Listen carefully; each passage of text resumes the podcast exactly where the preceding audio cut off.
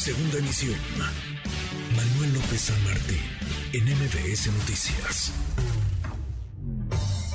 En MBS Noticias, la opinión de Ezra Shabot. Y en medio de todo esto, querido Ezra, la relación entre empresarios y el gobierno, el gobierno de México, particularmente este sexenio, una relación pues eh, atípica, distinta a la que habíamos observado entre empresarios y presidente, entre empresarios y gobierno. Querido Ezra, ¿cómo estás? Muy buenas tardes. Buenas tardes, Manuel, buenas tardes al auditorio. Bueno, pues sí, recesión o no recesión, crecimiento raquítico o no, lo cierto es que estos empresarios pues los llevaron ahí a Palacio Nacional, los sentaron a comer los famosos tamales de chipilín y les dieron papelito para que dijeran pues con cuánto se iban a caer de 20, 30, 50 millones de pesos cada uno. En un modelo donde se vuelve a, pues, a reproducir un viejo, muy viejo esquema en donde pues dueños de grandes capitales, porque los que estaban ahí, la gran mayoría de ellos, pues son, digamos, la, lo que podríamos llamar pues en otra época le decían que era la mafia del poder, hoy pues son básicamente los dueños, digamos, de las grandes empresas nacionales y que pues eh, tienen una relación muy especial con el gobierno. Más que llamarlos a generar una inversión determinada, pues se les vino a vender un proyecto, que era el proyecto Sinaloa, y que pues le trajeron al gobernador, les eh, hablaron de la necesidad de meterle billetes, y que pues apoyaran. Y bueno, pues cuando te invitan ahí, te pasan el papelito, lo que están haciendo es generando una situación de dependencia. Eh, hay quien habla de chantajes económicos o fiscales, pero lo cierto es que el mecanismo para obtener recursos mm, por parte del gobierno en temas de inversión, pues más que favorecer el clima a nivel nacional, cosa que no sucede, más a nivel internacional, es de repente pues la ocurrencia de tengo este proyecto, te traigo estos empresarios, le metemos una lana y vemos cómo funciona. Es algo que de todas maneras no pinta para el lo que representa el crecimiento nacional. Cuando uno ve los datos de inversión, inversión fija bruta, o sea, en, en fierros, en, lo que sería lo que se requiere para echar a andar y mantener el crecimiento económico general, pues este tipo de eventos realmente no, no funcionan.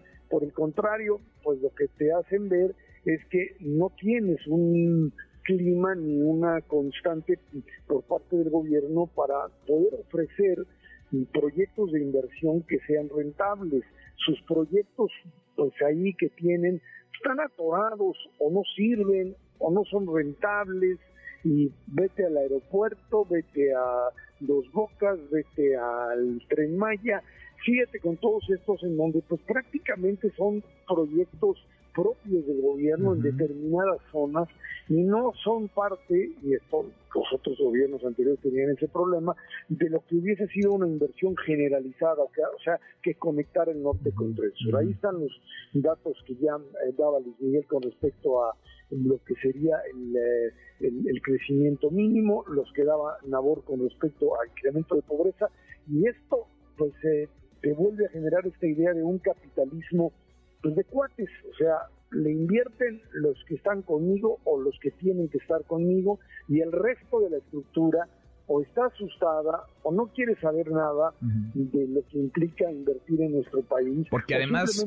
trata de sobrevivir. Porque además es, hay un montón de contratos de asignaciones directas en este gobierno como no se había visto en otros. Es decir, siempre ha habido discrecionalidad, siempre ha habido consentido, siempre ha habido contratos para los cuates, pero lo que estamos viendo ahora es una, digamos, discrecionalidad mayor, que se reparten en la opacidad miles de millones de pesos a través de contratos y de proyectos.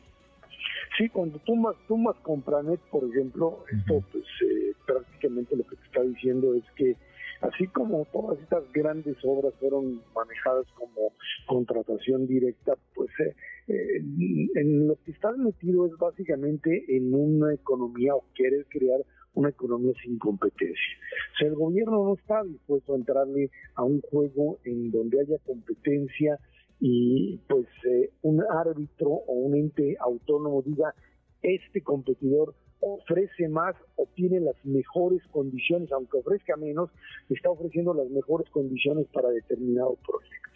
Eh, hay cosas que no se pueden meter, no todo lo puedes hacer en licitación, se entiende que haya ciertas cosas que tienes que manejar en asignación directa, pero es digamos lo mínimo, lo que serían pues como le llaman ahí los chuchulucos, o sea, los las cosas de día cotidianas que tienes que operar y que no los vas a estar metiendo a todo a una licitación, pero cuando estás hablando de grandes obras o de proyectos como el de Sinaloa, pues no puedes de repente decirle, a ver, cómprense los billetes, se los rentan y además pues me voy sobre unos terrenitos que no sabemos todavía. Oye, no, no, no, no quizá no debes, pero sí puedes porque es ya a estas alturas cualquier empresario o cualquier persona cuando te invitan a Palacio Nacional, pues ya sabes a qué vas, ¿no? Y si te dicen, oye, pues va a haber sorteo del 15 de septiembre, pues ya sabes a qué vas más, ya vas haciendo números, llevas la, la chequera y pones dinero sobre la mesa. Pues de eso se trató, ¿no? De eso se trata a veces la visita de empresarios en Palacio Nacional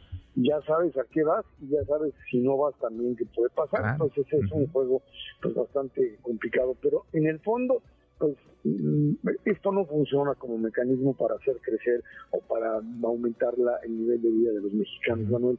Esto así, así en ese capitalismo de cuates y estarle ofreciendo, diciendo, pues entrenle porque esto es lo que necesita ahorita, así no funcionan los proyectos de inversión.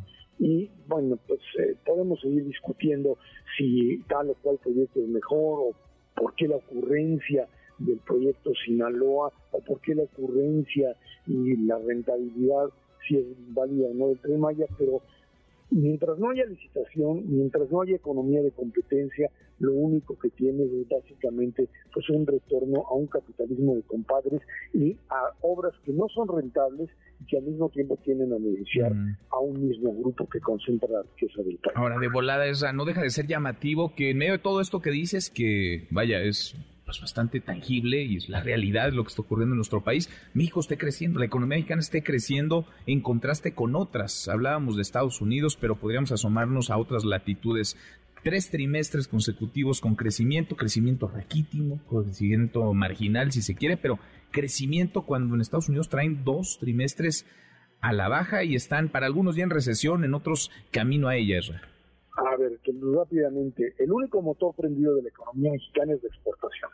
El motor que tiene prendida la economía norteamericana es el consumo. O sea, es una recesión medio rara, por eso no le quieren nombrar recesión, porque tienes empleo casi al... Sí, el empleo bien. Bien, y la gente comprando y comprando y comprando y comprando porque le da miedo que sigan subiendo los precios. Entonces, en ese sentido, la economía mexicana pues puede crecer porque tienes un consumo en Estados Unidos que te compra esa, esa manufactura y te hace crecer. Es un consumo enorme que a su vez además te produce también la entrada de remesas donde la gente en México, la gente que recibe esas cantidades que van ya en 30 mil, 40 mil millones de dólares anuales, pues te da esa posibilidad de seguir consumiendo. Estás jugando a un motor de la economía y si esta recesión en Estados Unidos se profundiza, que esperemos no suceda, pues entonces este nuevo pronóstico de crecimiento al 2 se te va a volver a bajar al 1. Un motor tienes prendido, se llama los Estados Unidos y ese motor se está apagando. Esa es la explicación de este modelo. Bueno, pues vamos a ver qué tanto, si siguen en la ruta en la que van nuestros vecinos del norte, nos arrastran, nos llevan entre las patas. Abrazo, gracias, Ra.